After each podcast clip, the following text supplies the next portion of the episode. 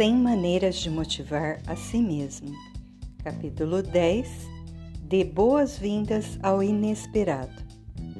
A maioria das pessoas não se considera criativa.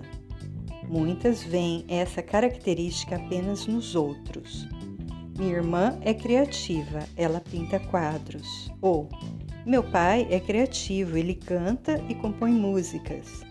Mas todos nós somos criativos. Um dos motivos pelos quais não acreditamos nisto é porque costumamos associar ser criativo com ser original.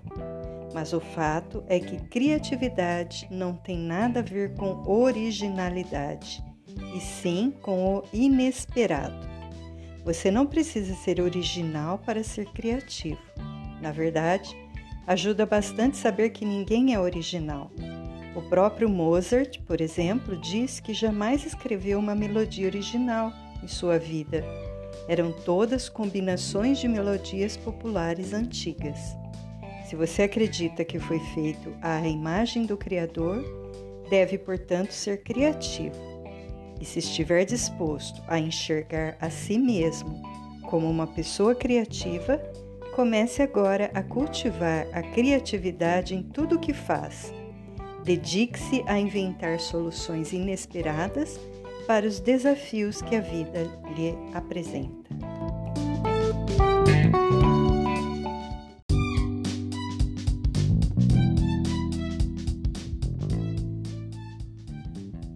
Cem maneiras de motivar a si mesmo, capítulo 11. Encontre a sua chave mestra.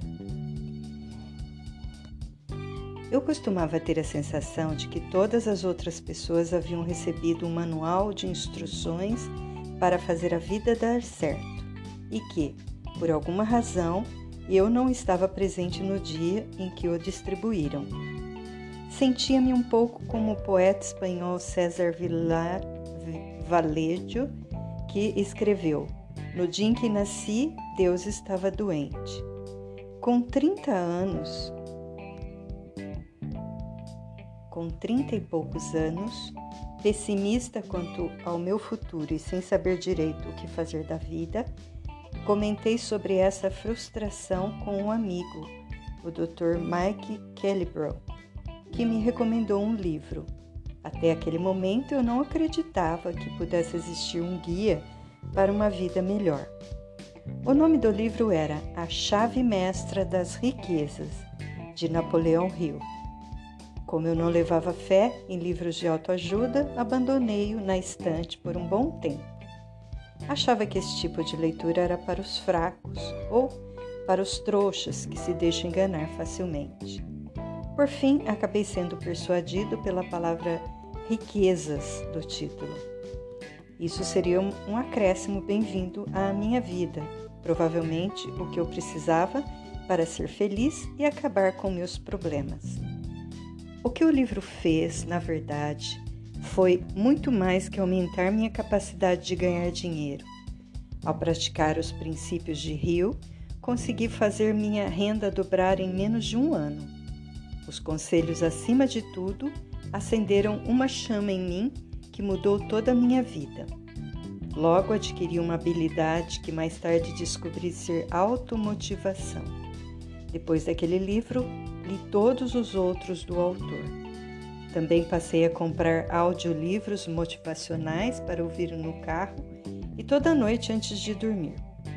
Boa parte do que havia aprendido antes na escola, na faculdade ou com minha família e meus amigos agora era descartado. Sem entender exatamente como, naquele momento eu estava empenhado num processo de reconstruir minha própria maneira de pensar. A cada pensamento, eu substituía minha velha filosofia de vida cínica e passiva por um ponto de vista novo, otimista e cheio de energia. Então, o que seria essa chave mestra para a riqueza?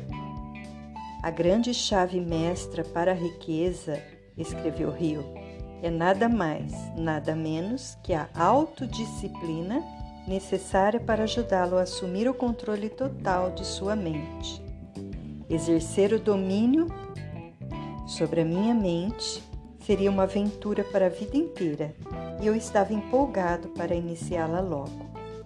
Talvez o livro de Rio não seja a sua chave mestra, mas prometo que, se continuar procurando, você encontrará um manual de instruções para fazer sua vida dar certo.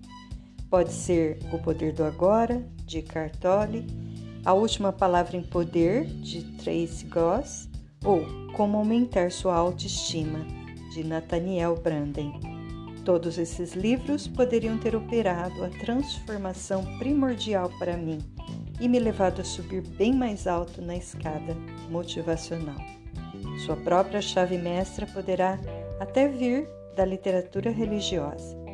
Você vai encontrá-la quando estiver pronto para procurar. Está lá, em algum lugar, esperando por você.